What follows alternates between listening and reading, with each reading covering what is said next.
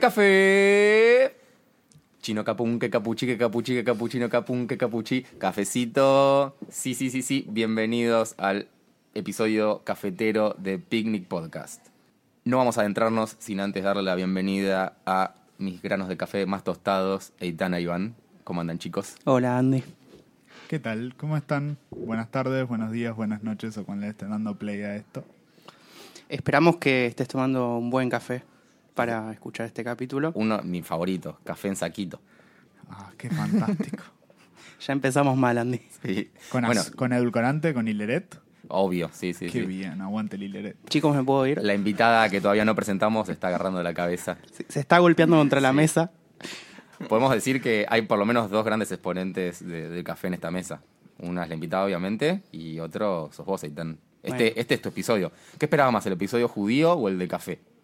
¿Dónde- Uh. ¿Por dónde van tus raíces más? Y no. ¿Quién es tu eh, verdadero Dios? Claramente es el café, no me jodas. Bueno. Adonai no existe.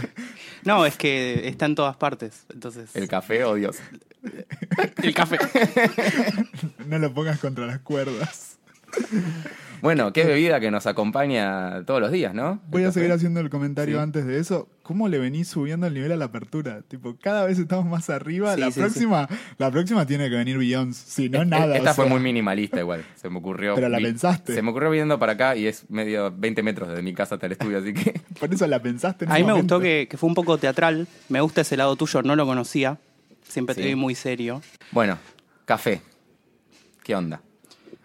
Nos acompaña todos los días totalmente. Sí. Volviendo a lo que decías, 100%. Sí, sí. Hay grietas en el café. O sea, el café es muy complejo. Una bebida cuando yo era chico era café con leche. No me pregunten ni dónde salía. Y ahora ya es como un... Ahora es un caos. Es, es más difícil que, que pedir un plato de comida, ¿no? O sea, ahora es como cuando yo como ramen, el café. Eh, eh. Es como, nada es perfecto a menos Sí. que no, no haya sido hecho por un maestro cafetero de algún lado, vaya a saber dónde. Tipo, si no lo, tos- no lo tostó Dios, no lo cultivaron en la zona más perfecta y fair trade de algún país. Mientras más, claro, se haga café. mientras más tercermundista sea el café, mejor, ¿no? Casi que sí. Es así, pero bueno, ya vamos a hablar también de, de- de los distintos lugares donde hay café. ¿Quién nos acompaña hoy, Aitán?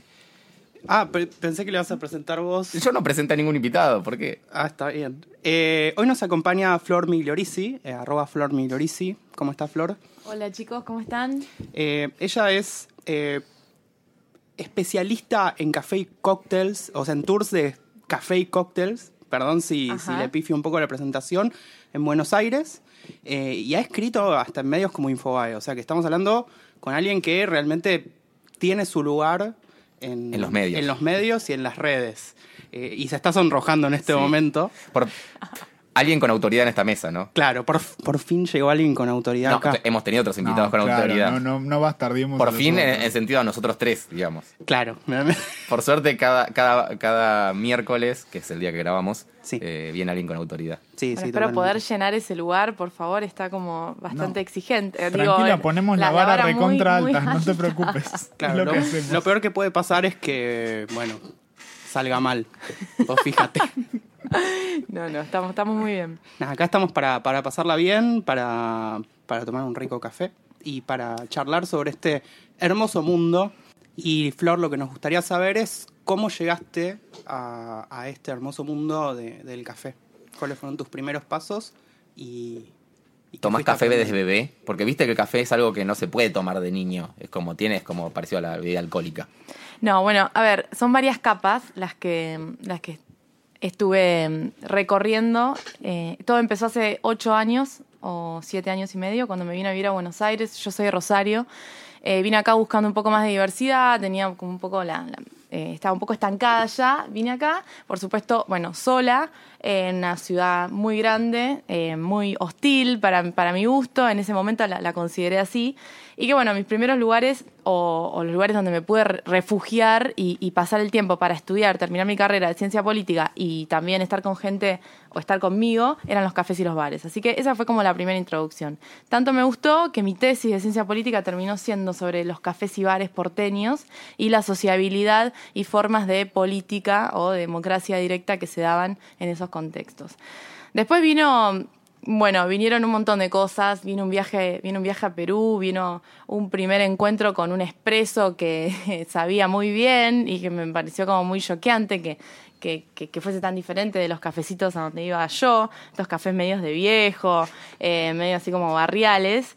Y ese shock fue el que empezó de alguna forma a estimularme para aprender un poco más. Y esto que decía, el viaje a Perú, donde hice un curso de barismo, donde visité una finca, donde entendí que el café era, era mucho más que una bebida y así empezar como a nutrirlo de significado, no solo desde la parte social y política, sino también más vertical, ¿no? Entender de dónde venía el café. Así que bueno, vengo recorriendo ese camino, ahora estoy haciendo experiencias sensoriales con el café eh, para turistas y para locales y de alguna forma, bueno, sigo actualizándome, etcétera, y, recorriendo ese camino, ¿no? Ahí hay una cosa que me interesa. ¿Cómo ven los turistas? Y me imagino que deben variar mucho según el país, pero cuando los llevas a recorrer eh, cafeterías principalmente, o la escena del café actual en Buenos Aires. Nosotros recorremos lo que es mayoritariamente cafeterías de especialidad, ¿sí? Y, la gente que viene viene con una idea de café muy básica, me gusta el café, ese es todo el statement. Bueno, vengo porque soy fanática del, soy fanático del café, ¿no? Y, y después llegan acá y, y bueno, y yo les, les voy como destapando, desbloqueando niveles de café, probando versiones fermentados, versiones clásicas, coctelería con café, eh, filtrados, ¿sí? métodos no tradicionales de, de- de extracción de café, hasta inclusive afogatos, ¿no? con helados eh, bastante extravagantes, y se dan cuenta de la versatilidad del producto, se dan cuenta de la variedad y, y de, lo, de lo global y moderna que es Buenos Aires, que es un poco la, la idea de mostrarle una ciudad bien vanguardista, esta cosa de alejarse de, de la melancolía, de la nostalgia, de estos bares, del tango y que bla, bla, bla, y Sí, mostrarles donde que... pedís un flat white te miran con qué. Claro, Digo, Café claro. con leche, papá.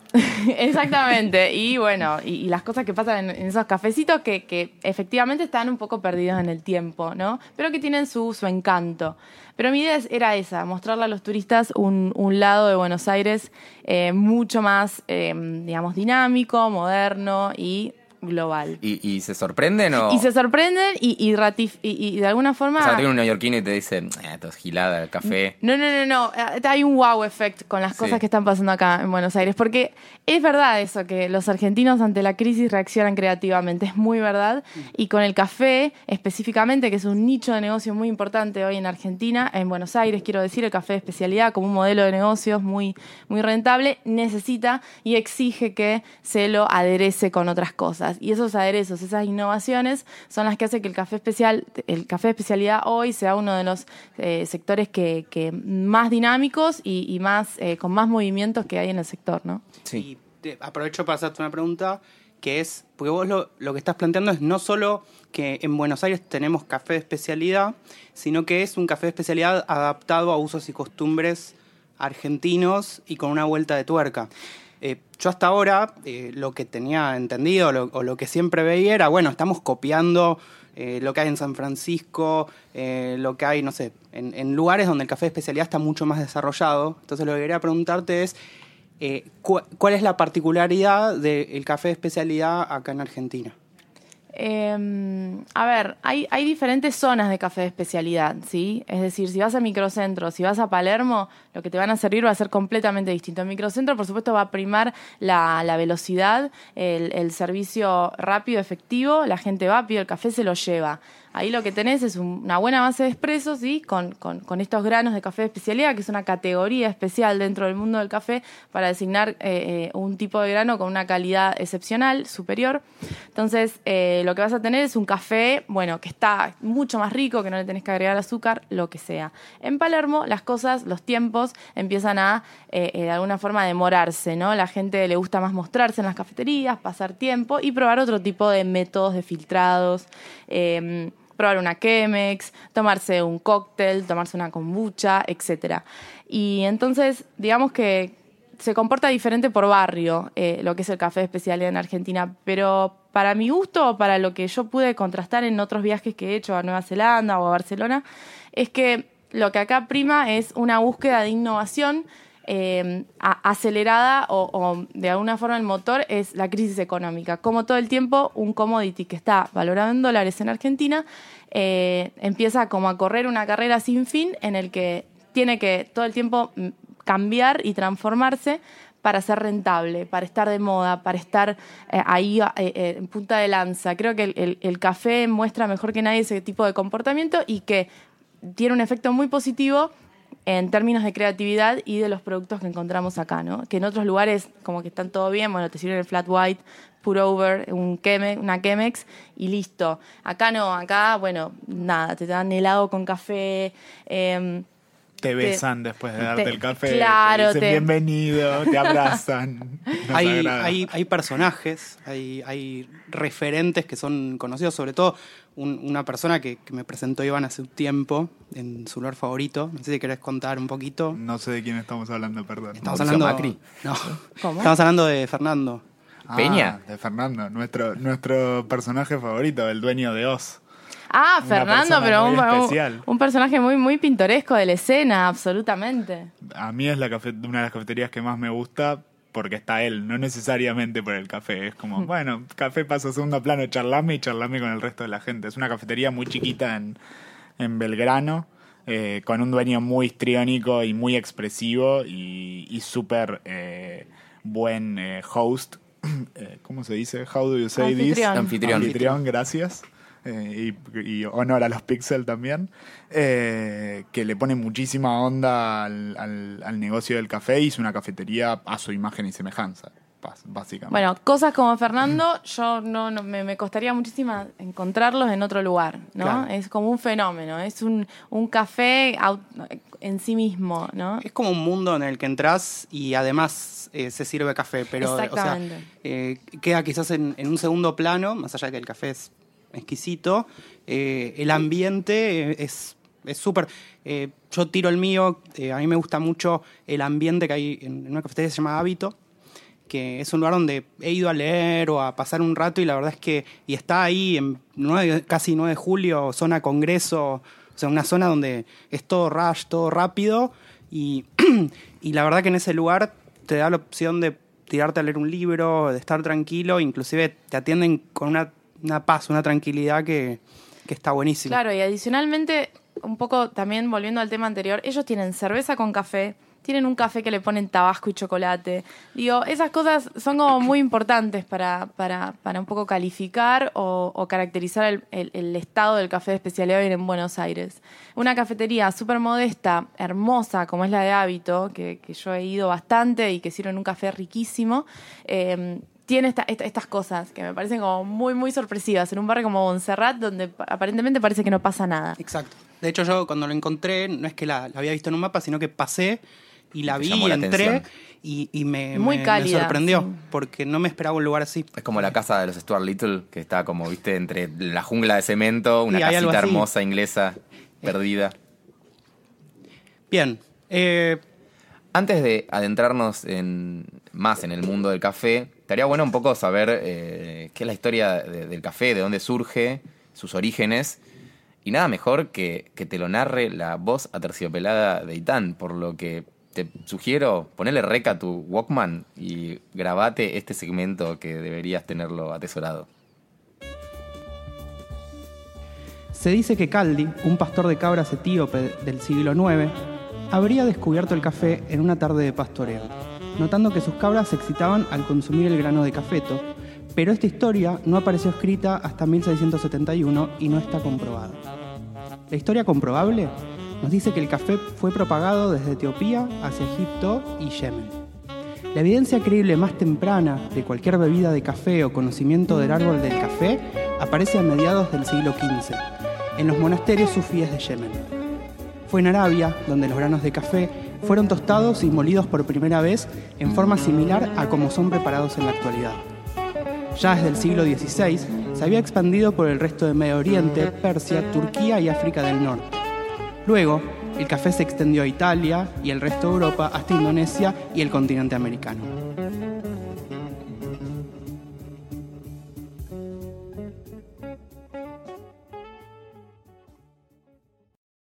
Y lo demás ya es historia. Sientan ese calorcito, por favor.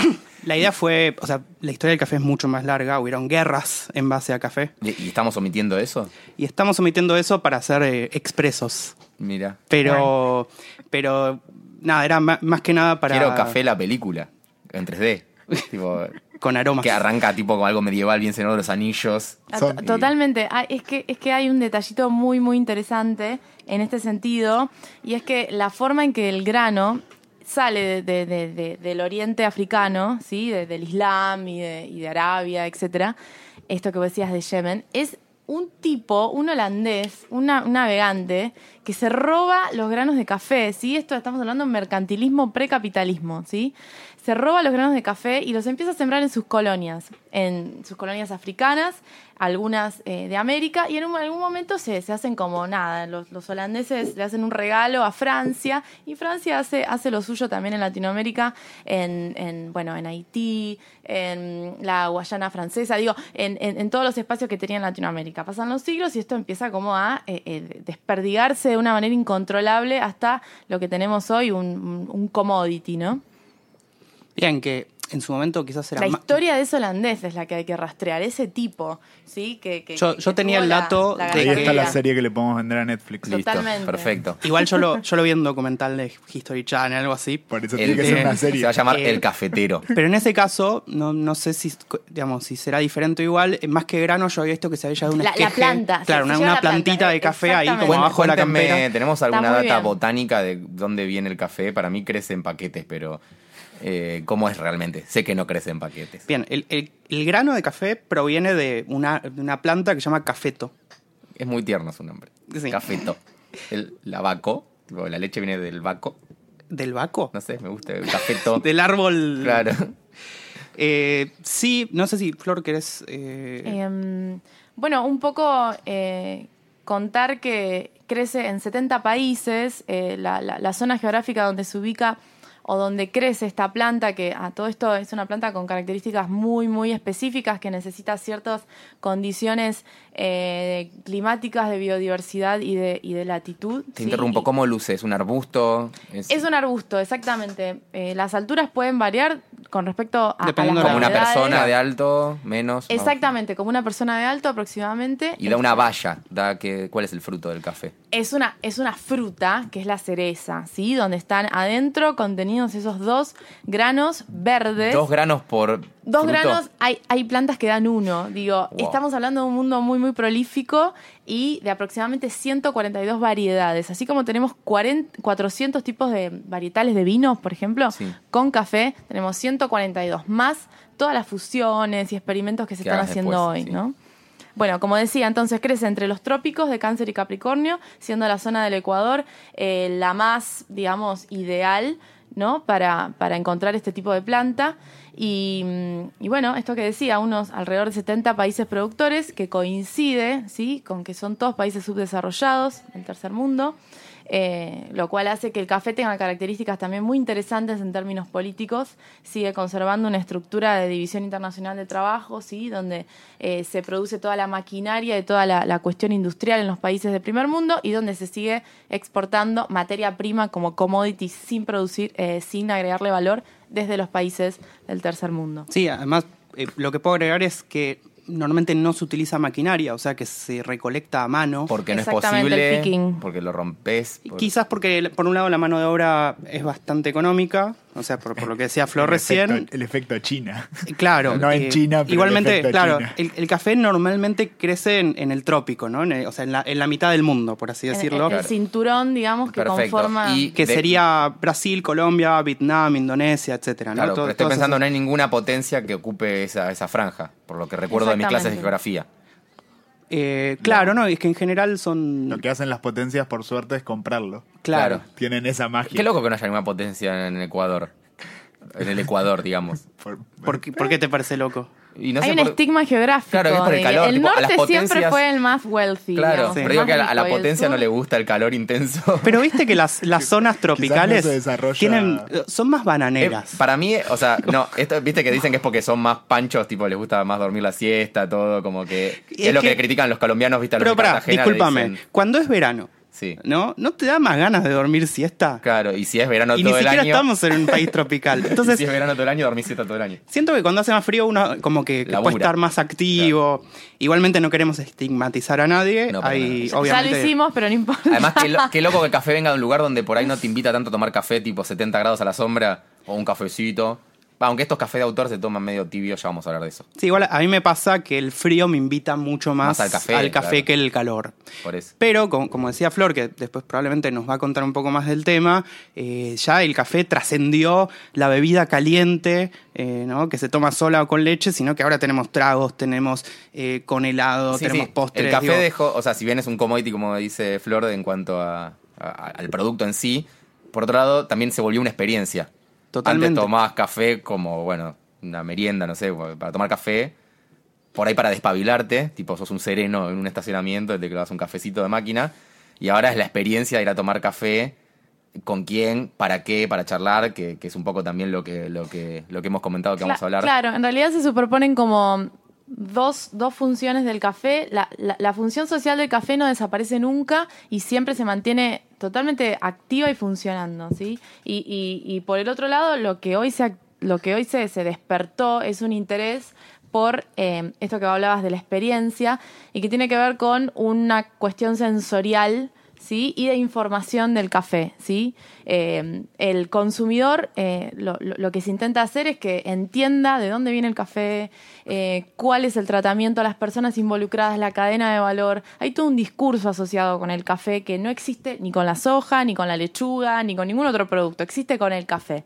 Principios, eh, compromisos sustentables, compromisos eh, de calidad, eh, fair trade, valores asociados con, con formas de, de- de entender un producto que, mm, que- que no existían antes. Quizás ahí me meto y, y no te voy a contradecir, A pero, pero con, con hechos. Quizás es algo que pasa más con productos, por ejemplo, como la carne, donde se empieza a hacer ese, ese tipo de tratamiento y ese tipo de explicación. Algunos vegetales y con esta movida de orgánico. O sea, quizás acompaña como esa, esas mismas explicaciones, cadena de valor y trazabilidad, de saber de dónde vino, vino. cómo se hizo, quién. lo Exactamente. hizo. Hay- en la hay- industria del vino, inclusive de creo que vino un poco sí. antes. Yo, de en la hecho, yerba la- mate también se está haciendo, por ejemplo, lo del libre trabajo infantil, eh, y empezar a identificar el producto como que, que no se utiliza trabajo infantil, que es algo muy común en la yerba mate. Sí, que nos toca mucho a, a los Y los argentinos argentinos. somos grandes consumidores. Eh, yo lo que, lo que veo, aprovechándolo... Tenés tenés un hijo que cultiva yerba mate y no nos dijiste. No, no tengo ningún hijo cultivando en este momento yerba mate. en este momento.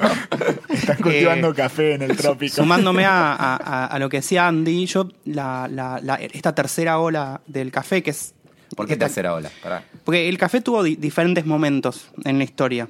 Para no ser muy denso, básicamente hubo un momento donde el café que se tomaba era, eh, digamos, de muy mala calidad, porque la necesidad no iba tanto hacia el producto, sino a la necesidad de consumir cafeína y sobre todo está, está muy eh, eh, relacionado con lo que es la revolución industrial, la Segunda Guerra Mundial y, y la necesidad de producir mucho barato Sí. y digamos, eh, eh, ponerlo en latas y que los yanquis lo consuman, básicamente. Sí, sí. Y dar café en, los, las, em- en las fábricas o en los trabajos Claro. para que laburen más. Sí, o a es como un estimulante. O a los soldados y A los demás. soldados en la guerra. Y, y recién, digamos, recién después de mucho tiempo, eh, no sé si Flor quizás tenés el dato más concreto de cuándo fue el, el momento, yo lo registro, al menos en nuestro país, alrededor de, digamos, pasando los 2000. Totalmente, un fenómeno del 2010, siglo XXI, sí. eh, donde se- el café empieza a ser algo en sí. Porque antes, a ver, nosotros, y sumándome a, a lo que decías, eh, nosotros en Argentina creemos que tenemos una cultura cafetera eh, muy buena. ¿No? Vos le preguntás a cualquier argentino qué significa el café en Argentina y te va a decir, no, el café y no sé qué. Y la mayoría de los argentinos, la realidad es que no saben de café y toman café quemado. Totalmente. Lo dijo. Y lo dije. Eh, ¿Por qué? Y esto es, es muy simple. Los, en, en Argentina el café, el café es introducido por los, digamos, nosotros tuvimos inmigración de españoles, que a su vez eh, son los que se ocuparon de abrir eh, las cafeterías. Y la realidad es que en su afán de prosperar y salir adelante con condiciones quizás no tan favorables, eh, tomaron muchas culturas y recetas italianas, eh, pero las adaptaron al, al uso nuestro. O sea, eh, desde la pizza, que también es otro producto, digamos, muy diferente, que ya lo hablamos en otro capítulo, con el café pasó lo mismo. Entonces, eh, estos españoles lo que necesitaban era que les rinda y que la gente se los compre. Entonces, eh, básicamente compraban café brasilero de muy mala calidad, eh, que lo torraban, o sea, lo tostaban con azúcar para cubrir esos defectos y eso daba por resultado ese café que tiene gusto, olor y todo a, a café como, como si fuese un estándar, como si fuese eh, una bebida negra a la que le pones 3 kilos de azúcar encima. Bueno, ese era el café en Argentina típico. El café de micro de larga distancia. Eh, Bueno, ese es peor, me parece, porque está en esa, esa- en esa heladera.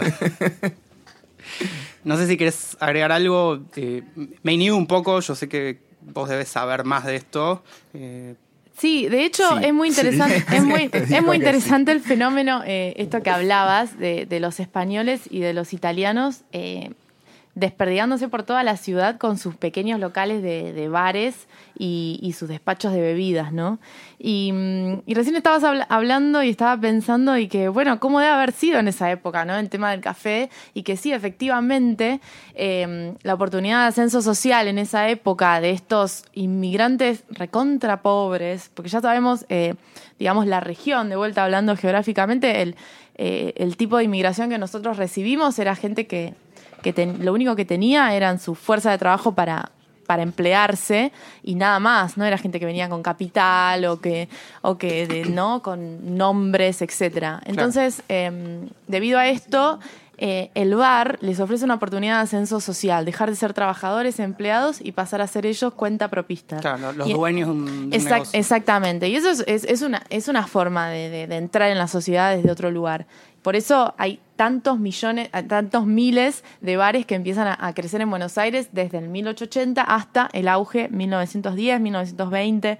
Eh, y me pregunto esto de la calidad, y que probablemente haya sido muy en ese sentido, ¿sí? El alcohol principalmente y el café de una calidad, bueno, eh, más que básica, ¿verdad? lo, lo que se podía, digamos, lo que Exactamente. funcionaba en ese momento. El tema es, ¿por qué trascendió quizás tanto tiempo, no? Porque inclusive hasta el año 2000 más o menos se, se sigue, inclusive hoy en día se sigue consumiendo café de, de muy mala calidad, inclusive en los supermercados se sigue vendiendo café torrado. Y siguen estando los cafeteros. Hay menos. Es verdad. Pero siguen habiendo Ah, los gente con los carritos ambulantes. Claro. sí. Muero. Con muchos termos. ¿Será un fenómeno nunca le probé el propio café. argentino? el- No, no. eh, Vos sabés que hay, eh, por ejemplo, si uno va a Colombia y prueba el El tintillo. tintico. Tintico, ¿no es? Tintico o tintillo, Sí. bueno, me van a matar los colombianos, disculpen. Pero digo, este café que venden Es en la calle, y claro, en Perú mismo, el café que te venden en la calle es un café muy, muy mediocre, al que hay que agregarle azúcar. Eh, a mí, porque me gusta muy amargo, bueno, yo lo, lo tomaba así cuando viví en Perú, pero digo, cuando también lo probé en Colombia, era de esta manera. Eh, yo creo que tiene que ver con, con no solo con la costumbre, sino con el hecho que, que el azúcar te soluciona mucho, la leche también te soluciona. Es como la coctelería al- alrededor de los años no- de los 90, ¿no? Que, que se usaba mucho la licuadora, el azúcar, Daiquiri, las sí. frutas en lata. Y eso escondía todo el alcohol de mala calidad. choto, sí, sí. La granadina entraría La dentro granadina, de esa... obvio. La granadina absolutamente, que tiene creo que cero alcohol, pero digo, es como Es un jarabe. Es un jarabe que le pone jarabe, onda. sí, sí. De- Mi- que le pone color. Minerva, Sex on the Beach. Minerva y Blue Curazao. Dos éxitos. de Hijo de cosas. puta. Yo, asco. Hits yo- de los 90. yo quebré con Blue Curazao. Oh, qué obvio. Volumen 2. Quebrás El tan mi- quebró con algo volumen 2. Con, Que siempre con eso, quiebra con eso podemos terminar esta Eh, sección. Sí. Bueno, y algo importante es, como nos contaba Flor, hay un montón de variedades. Digamos, si, si te vas a una por una de café.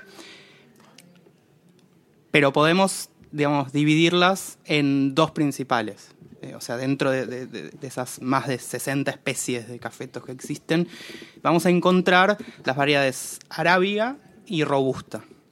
Arábiga, que es originaria de Etiopía, requiere un clima templado, crece idealmente en regiones montañosas, tropicales y húmedas, y tiene una calidad superior. Eh, y por suerte hoy en día es la, la especie que más se cultiva en el mundo. Eh, los granos de café arábigo o arábico dan por resultado una vida de aroma excelente y un, sabor más rico y encima tiene menos cafeína.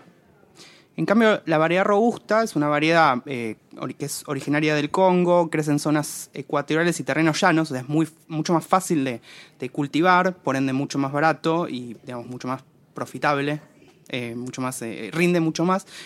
Eh, y demora menos en madurar, o sea, básicamente es un café más barato y más asequible. Esa es la que tomás para ponértela en la pera, digamos. Es el, Para quebrar. Es, es el Peters Claro. de, de los cafés. Y es la que generalmente se usa para producir los famosos cafés comerciales que compras en el supermercado, que te cuestan. Hay mucha gente que, que siempre Me, me, gusta pregunta. que Itán cambió el ritmo y se, Se enojó. enojó. Por favor. Es que, claro, yo tengo muchas discusiones con personas que me dicen, pero si yo voy al supermercado y me compro una bolsa de café. Rinde 400 café. Si yo el, el cuarto de café lo pago 50 pesos. Claro. Eh, Y en el lab me quieren cobrar una mierdita así, eh, 80. Claro, y yo le digo, bueno, un cuarto de café, digamos, quizás te puede llegar a costar, no sé, 10 dólares. Que no es, digamos, no es tanto, pero al lado de esa bolsita que te venden en el súper por cuándo- uno, Depende de cuándo estén escuchando el podcast. Hoy son 450, 60 pesos. Cuando estés escuchando esto, quizás son 50 mil pesos. Sí. está bien, pero a lo que voy es, claro, es muy difícil sin que se entienda esta diferencia, eh, digamos, porque un- la gente dice un cuarto de café es un cuarto de café. Sí, además, eh, esto que hablamos de los cafés instantáneos que venden en el supermercado, más allá de los otros, los que también se Perdón. están, están molidos. Para mí el café instantáneo no es café. Es una bebida a base de café, es un Claro. jugo de café, sí. Es está- el tang de los cafés. Sí, Totalmente. Totalmente. Para, yo quiero sacarme la duda. ¿Cómo se, cómo se hace? Y probablemente... Se agarra tierra, se muele bien finito. Yo, Eitan yo sabe. tengo el dato. Ah, Bien. él, él tiene la precisión. Básicamente agarran un café de mierda, eh, que probablemente Lleno de sea efectos, robusta. la merma, digamos. Todo esto que hablamos de ese café barato, lo hacen, o sea, hacen café eh, de un- con algún método de preparación y después lo secan, lo, Ah, era lo que digamos, lo- imaginaba. lo evaporan Bien. y después lo, lo muelen. O sea, entonces, deshidratan café. claro, entonces cuando vos te preparas un café soluble es eso, que lo metes en una taza y lo volvés a hidratar. Está buenísimo. Básicamente es lo que decía Andy, un- es un tang que no es jugo o es una sopa quick que no es sopa. Claro. O sea, es más o menos la misma. Tengo el recuerdo de mis maestras de primaria que te tocaba el recreo y abrían de, de su gabinete y sacaban su kit de capuchino, que sé yo, todos esos polvos y, y se preparaban el café. Igual hay una cosa que tengo que admitir, el café batido todavía tiene, les, le tengo un cierto amor. La magia de la familia. Además es el olor familiar Sí, del, del tal domingo cual. Sábado a la mañana. a- Sí. Absolutamente. O de la sobremesa, digo, era un recurso, es un recurso muy efectivo, muy rápido, sin que nadie sepa eh, cómo preparar café ni qué es el café. Es algo que acerca mucho al hogar, eso hay que decirlo. Sí. También hay que decir que, que Nespresso hace lo mismo en restaurantes, eh, que, que- que Starbucks hizo lo mismo en los 70 con los jóvenes, acercar el café. Digo, tampoco de estigmatizar ni decir que está mal o bien, eh, cu- cuestiones que sirvieron mucho para hacer avanzar la historia del café. ¿En, en dónde No. ponemos a, a la Nespresso y sus cápsulas en este mundo del café? Ese también es la. O sea, a mí me gustan, pero digo, ¿es- está, está mal? ¿Es como las cápsulas de cócteles que quieren vendernos ahora? Yo lo, en general lo defino como, si no sabes hacer café y no sabes comprar café, quizás es la forma, digamos, es la forma más fácil de tomarte un buen café, para Ok. mí. Digamos, no es lo mejor que vas a tomar, pero den- dentro de todo, eh, para mí está bien. Exactamente, sí. Hay, hay una cuestión que para mí es la más polémica o la que más me molesta a mí en lo personal y que tiene que ver con la frescura del café. Se pierde muchísimo eh, todo lo que el café tiene para dar eh, eh, una vez que es molido en el instante, preparado en el momento. Entonces, eh, eso me parece como, un, primer eh, desafío irresoluble en este sentido, porque está encapsulado y molido en una cápsula, bueno, eh, de aluminio, que si bien ahora están mejorando con respecto a lo que es la, eh, la degradación de- de- del, material, eh, sigue siendo, sigue teniendo como un montón de contras. Pero vuelvo a lo que es el modelo de negocios. Ubiquémonos en Buenos Aires, ubiquémonos en nuestra sucesión infinita de crisis y cómo golpea al digamos, eh, lo que es el sector gastronómico. Eh, Nespresso viene a resolver muchísimos problemas, eh, mu- muchísimos, eh, digamos, eh, resuelve tiempo, resuelve capacitación, resuelve espacio en una máquina muy chiquita y en pocos segundos y con alguien que no sabe hacer absolutamente nada, como puede ser eh, una persona, bueno, no sé, un cajero que tiene que estar responsable de- de- de- del dinero, que no tiene por qué saber nada de gastronomía, pero, pero que bueno, que está cerca de la máquina, puede ejecutar un café, entregarlo y que sea un café de una calidad eh, comparable con un café de especialidad que se sirve en fresco en una cafetería especializada, me- media bien, digamos, una calidad que está A mí aceptable. me parece que hay algo súper interesante que probablemente empiece a pasar, que muchos restaurantes que, que ofrecen el café como final de- del recorrido eh, empiecen a adoptar un poco la cafetería de especialidad, Bueno. de la cual todavía no hablamos qué es, pero no importa. Eh, ya lo van a saber cuando termine Ese es uno de los desafíos para- y un para poco la está local, pasando, sí. pero muy, muy gradualmente. Y hay muchos restaurantes muy buenos que ofrecen un café de mierda después de una gran comida. Eso es tremendo. De hecho, eh, bueno, yo no lo quiero decir así, pero Tei, Podés. Tei está ofreciendo un expreso al final, al final de. Podés Entonces, bardear digo, a Tegui tranquila. Entonces, acá. si vos arrancás, un, si vos arrancás un, un- un- un menú de 12 pasos, con un cóctel increíble, unos platos absolutamente fuera de este mundo, ¿no? Sí. Sabores de otro planeta. Y terminás con un espresso y vos te vas a tu casa con ese sabor rancio del espresso Claro. al que le agregaste o no azúcar, pero es un sabor bastante fuerte.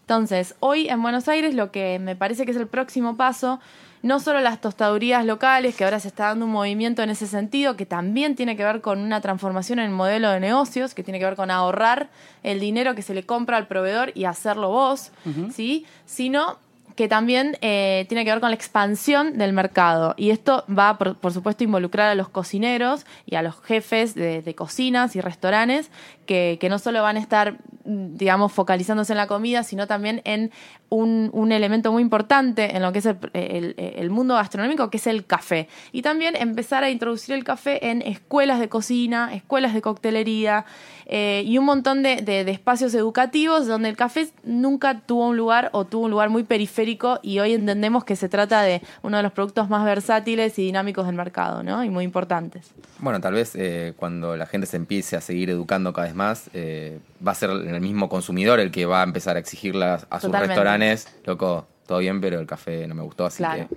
Sí, porque de Es hecho. TripAdvisor. me ha pasado me ha pasado estar en alguna cafetería de especialidad palermitana donde va gente que quizás no está acostumbrada al café de especialidad y he he escuchado cosas como este café está muy frío, Sí. calentámelo. Yo lo digo. Andy. Uy, bueno, No, no, pero igual yo quiero decir algo hablando bien de estas cafeterías. Yo me mudé a, cuando todavía no sabía bien las virtudes del café. Me mudé a una casa que abajo tenía una cafetería de estas de barrio que, que mencionábamos antes. sí. Y, y yo que no tomaba mucho café. Donde el a- mozo se suele llamar Manolo. Donde ni hay mozo, no sé. Carlos, Ricardo. Claro, sí, pero ponele, muy- algo muy simple. Y empecé a tomarme el café, te lo dan en esos vasitos descartables de Telgopor. Uf. Eh, porque me lo llevaba Claro. para arriba, tipo, ¿entendés? Pero bajaba, todo, me lo, lo- como ritual todos los sábados bajaba, me pedía un café, costaba dos mangos, me lo tomaba. Hasta que conocí lugares como Lab, por ejemplo. Ujú. ¿La ves tu cafetería favorita? Lab es la que me quejo que está, o sea, Lab me encanta, pero calentame el café, vale. Gasta en gas también. Eh, sé que igual no hay que calentarlo, pero bueno. Eh, hasta conocí otras, fue empezando por Lab, por ejemplo. Y no pude volver más a, a esa cafetería que la tengo abajo de casa. Claro. Es Eh, que es, es una porque posta, trampa. una vez que se te- no, porque digo, una vez que educas tus, ese- o sea, al- la ignorancia es, buena a veces porque te ahorra Chicos, mucha plata. se los vengo Pero- diciendo hace miles de años. ¿Qué cosa? Que la ignorancia Ah, es sí. mucho mejor. Sí, sí, A mí obviamente. me arruinó miles de comidas. no sé si mejor, pero es mucho más barata. O sea, la ignorancia te ahorra. Bueno, yo me conozco y me digo, no, Andrés, no te metas en este mundo, tipo, ay, no sé, los panes. No, no, no te metas en los panes. Claro. Disfrutá hasta acá y no busques más porque... no, sigas por acá, no sigas por acá, no sigas Es como, Bueno, es como tomar merca buena primera, primera vez y decir, Claro, ya está, yo ¿para no puedo. Ya no puedo llamar a, ya no puedo ir a pegar a la villa como siempre. Pero bueno. Bueno, eh, en, en ese sentido me parece que ese tipo de ignorancia es muy, muy útil para distinguir el esnovismo ¿sí? que se está dando en la industria hoy con la sobrecomunicación que hay en Instagram y las fotitos y los textos y bla, bla, bla. La experiencia del café de especialidad es sensorial. ¿sí? Lo que hay que hacer es que los clientes tengan experiencias inaugurales con el café eh, que, que- que sean cosas que recuerden para siempre, memorables, estos puntos de quiebre. Como decir, bueno, no vuelvo más a tomar un café, bueno, a Valera Varelita, que yo lo amo, pero yo, bueno, me estoy yendo siempre a tomarme la, la coca de vidrio. Entonces, me parece que eso es, es la cuestión sensorial la que, la que hace toda la diferencia. Hay que, hay que empezar a tener más conciencia de eso para no caer en, en cosas más superficiales, ¿no? No, obviamente, no, que no sea una pose tampoco. Absolutamente. Pero ¿Podemos bueno, hablar vamos a un hablar poco de, de la infl- de el No, tostado por pará, un lado Quiero y hablar que es de la- una cafetería especialidad. Saquémonos la eso de de encima porque yo ya sé cómo termina esto. Porque no lo un de la grabamos y después la gente llega hasta el final y parece una película Miau. sin guion. Bueno, em, la cafetería de especialidad es un café que ofrece un, un tipo de, digamos, es un café como un local comercial que eh, vende café de especialidad, ¿sí? Eh, siguiendo recetas clásicas de café de especialidad. Cuando hablo de clásico, estoy hablando de los últimos 25 años, lo que es la receta del cappuccino, del macchiato, del flat white, y que sigue esos parámetros, ¿sí? Diferentes a los que por ahí nosotros tenemos más acostumbrados. Pero estamos hablando un lenguaje global. Como cuando vamos a tomar un Negroni a Milano y, y bueno, y después vamos a Brasilia, bueno, tres partes iguales, Vermouth, Campari, Gin. Con, con el espresso, con el macchiato y con el flat white es lo mismo. Dos shots, por ejemplo, para el flat white y la leche con una cierta textura, una textura muy particular, sin mucha espuma, elástica, brillante, bla, bla, bla. Entonces, las cafeterías de especialidad tienen ese sello de un producto estandarizado relacionado con un commodity premium, que es de alta calidad, ¿sí? con atención a la cadena de valor, todo lo que hablábamos antes, que tiene que ver con un producto que, que, que se diferencia muchísimo de un café comercial, ¿sí? Un café más a granel. Estamos Digamos hablando que es como tomarte un cóctel en Franks eh, o en Goa. Tipo, uno le va a dar, tipo, es el gin tonic que va a ser, el- se llama gin tonic en los dos lados, Para pero Flor, uno ¿vos es... llegaste a ir a Goa? No, ¿qué Ah, bueno, bueno. eh, Era un boliche. Un boliche que, costaba... alcohol por un peso. Claro. Ah, no, no, Era no. como que pagabas El álamo fue lo más peso que ya era poca plata, o Claro. sea, no es que era mucho. Pagaba así tragos por centavos. Digamos que pero Goa- bueno, eso, Goa como que digamos, como el nombre... ca- es- el café de micro.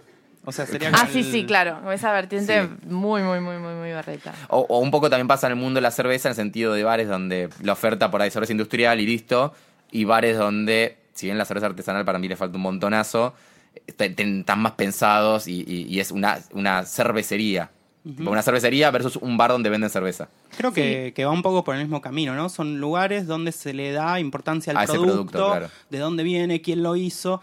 Y yo para, para resumirlo, lo que decía Flor es, la especialidad va desde, el, digamos, desde, desde que se siembra el cafeto hasta la taza. ¿No? Es como que hay, vos podés seguir todos los pasos por los cuales te tomaste un café que está buenísimo. No es solamente, eh, digamos, que, que es un buen barista o que es un buen café, es todo el proceso. Desde la Bueno, persona que lo... Pero está, es muy importante esto de que el café de especialidad incluye la figura nueva en gastronomía, un nuevo actor gastronómico que es el barista, ¿sí? Es el, eh, el encargado de la barra de, expre- de expresos, el que básicamente es el que te va a comunicar eso. Es Claro, el- no, no es como decías antes, el cajero que de repente se dio vuelta y. Exactamente.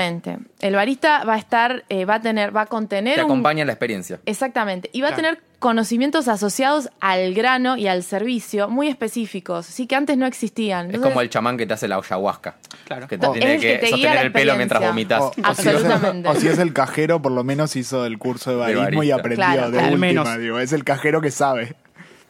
Me gustaría entonces, ya que estamos hablando tanto de café y seguramente nuestros oyentes dicen, bueno, quiero ya ir a clavarme un café de especialidad.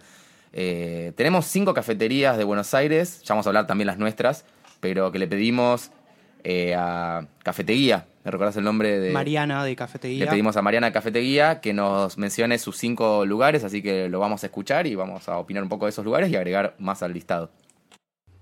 Hola, soy Mariana, soy parte de la Cafeteguía, una guía con los mejores lugares de Buenos Aires para tomar café. Los chicos de Picnic me pidieron que elija cinco cafeterías para recomendar. Bueno, afortunadamente esta tarea cada vez es más difícil porque en la ciudad hay más lugares que sirven buen café y tienen buen ambiente para pasar el tiempo. Así que arranco aclarando que estoy dejando muchos lugares afuera.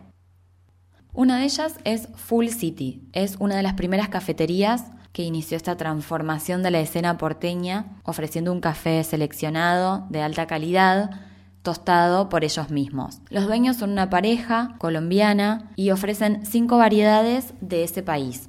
La dirección es Tames 1535. Lab, Por su estética se van a dar cuenta que tiene pocas mesas en relación a los espacios para sentarse. Priorizan la barra y esto hace que quien se sienta a pedir un café pueda conversar con él o la barista, quien te explica qué es lo que estás tomando y además es un show ver cómo preparan las distintas variedades de café que ellos mismos tuestan. Tiene dos sucursales, una en Palermo, que está en Humboldt 1542, y otra en Belgrano, en Echeverría 1550. Hábito. Hábito es la antesala de un pequeño teatro que está ubicado al fondo de la cafetería. Además de tener esta singularidad, es un espacio muy cálido, tiene libros para poder leer, invita a quedarse trabajando, estudiando, leyendo y los dueños que atienden el lugar saben mucho y también tienen buena predisposición para explicar lo que quieras preguntar sobre café. Queda en México 1152. Café registrado. Tiene una estética industrial, es un lugar amplio, grande, con ladrillos a la vista, el techo alto. Tiene una tostadora rosada enorme, vidriada, así que acérquense y miren. Está liderado por María Esther, que es representante de la SCA, la Asociación de Café de Especialidad, que es una organización mundial que establece cuáles son los estándares de producción y de servicio del café. Es un lugar que está a la vanguardia del café de especialidad. Queda en Costa Rica 5901. Coffee Town. Es especial por varios motivos. Por un lado, el café.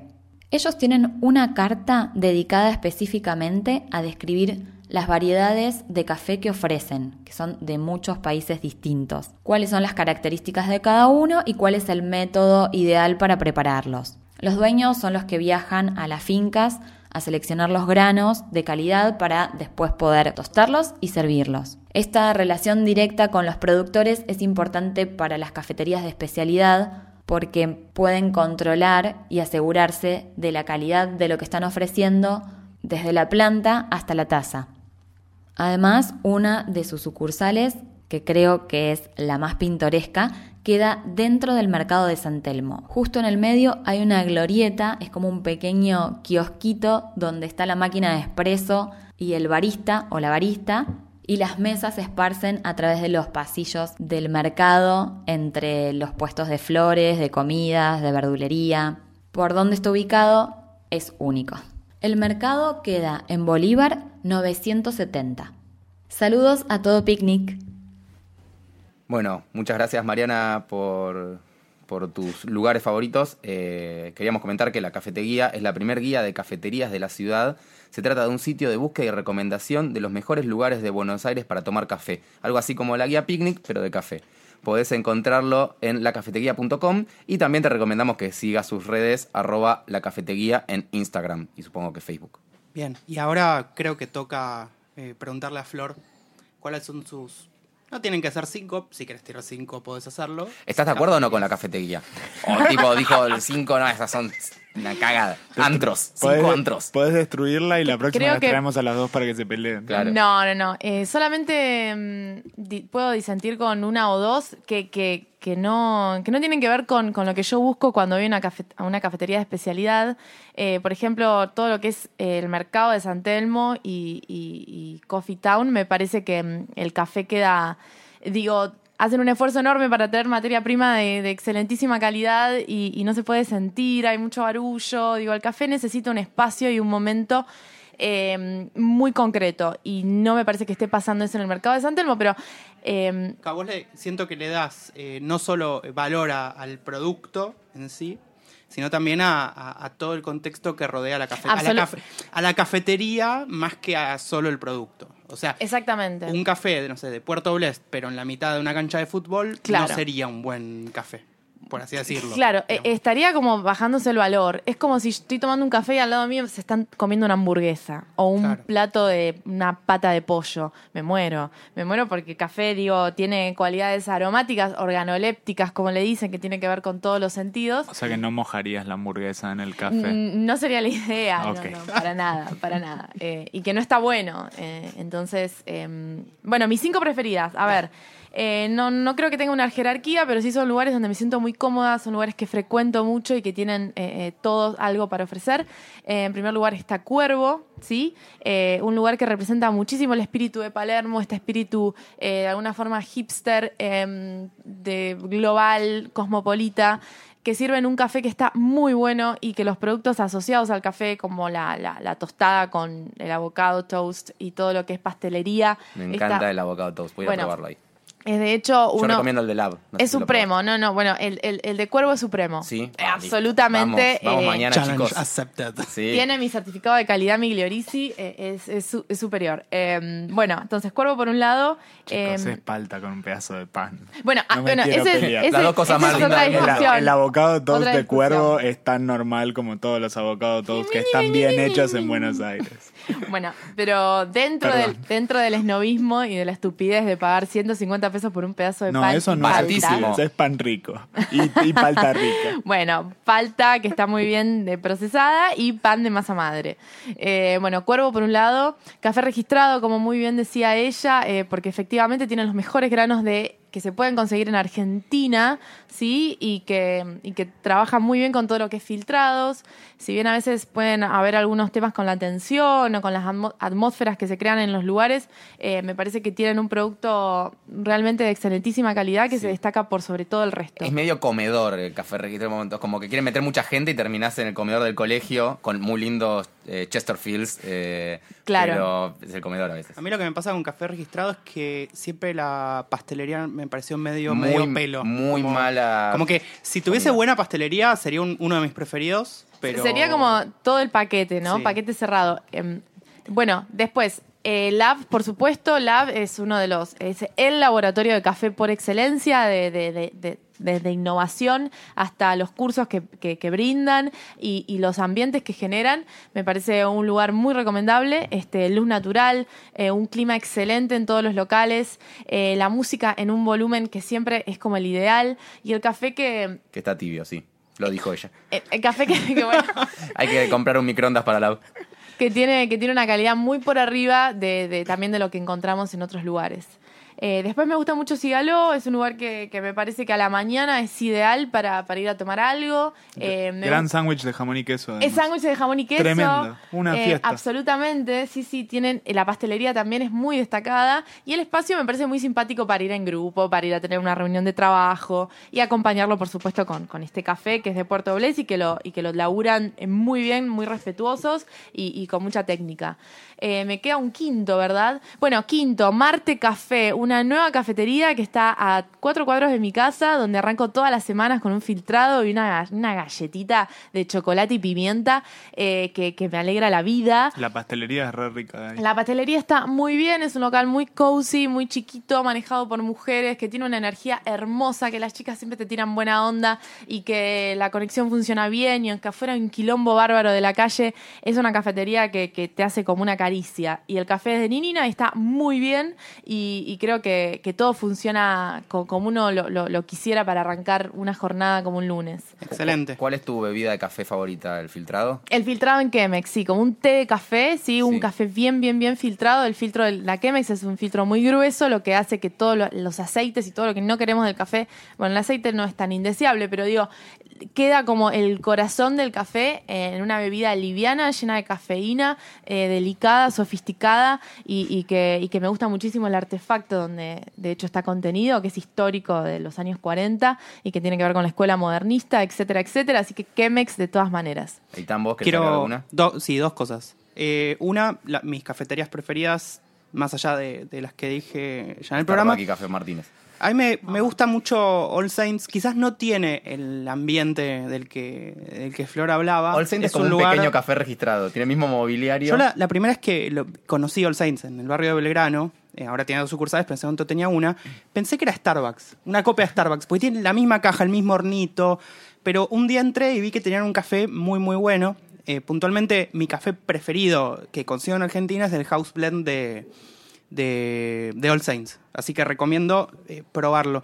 Y sumándome a, a lo que decía Flor, eh, si quieren entender lo que es el café, eh, prueben un café filtrado. El café expreso es como que agarra una plancha y todos los sabores y aromas te, lo, te los compactan. Lo wincipean. Y en, y en el filtrado es como que podés sentir todo el, el abanico de aromas y sabores. Claro, si, si, si el café es de buena calidad, eh, sin tener ningún tipo de entrenamiento de cata, con un buen café filtrado, eh, podés sentir cosas, relacionar sabores, sentirte bien. eh, Es realmente ahí donde se siente la calidad de- de- del producto. Iván, ¿querés agregar algo a todo esto? No, absolutamente nada, salvo que investiguen quiénes son los dueños del Gri-. Grido, Nada no, más. Grido no tiene buen café. Eh, Grido tiene buen café. no sé, nunca tomé café de Grido. Bueno. Lo entregan en tu casa. Chicos, me siento como Santiago del Moro cuando tiene que cerrar el programa rápido y dárselo Sí, a sí. Bueno, chicos, chau, chau, chau. Ya vienen animales sueltos. ya Recuerden, no en- están. Sí, ahora ya están, pero bueno. recuerden entrar a la guía picnic, bit.ly Sí. barra picnic podcast. Recuerden seguirnos en redes. En Perdón, para salga este episodio ya vamos a tener web, así que si quieren entrar a la guía Picnic, vayan a www.escuchopicnic.com.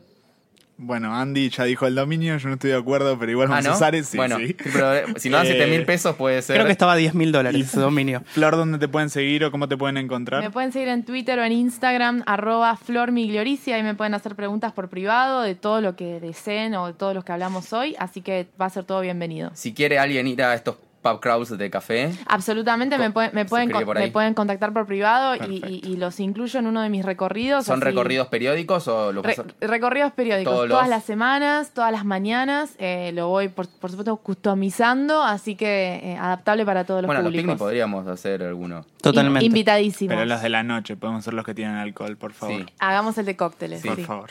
Bueno, eh, muchísimas gracias a todos. Gracias a Radio La Bici. Gracias, Gaby, por operarnos. Eh, El apéndice. Sí, abrazo.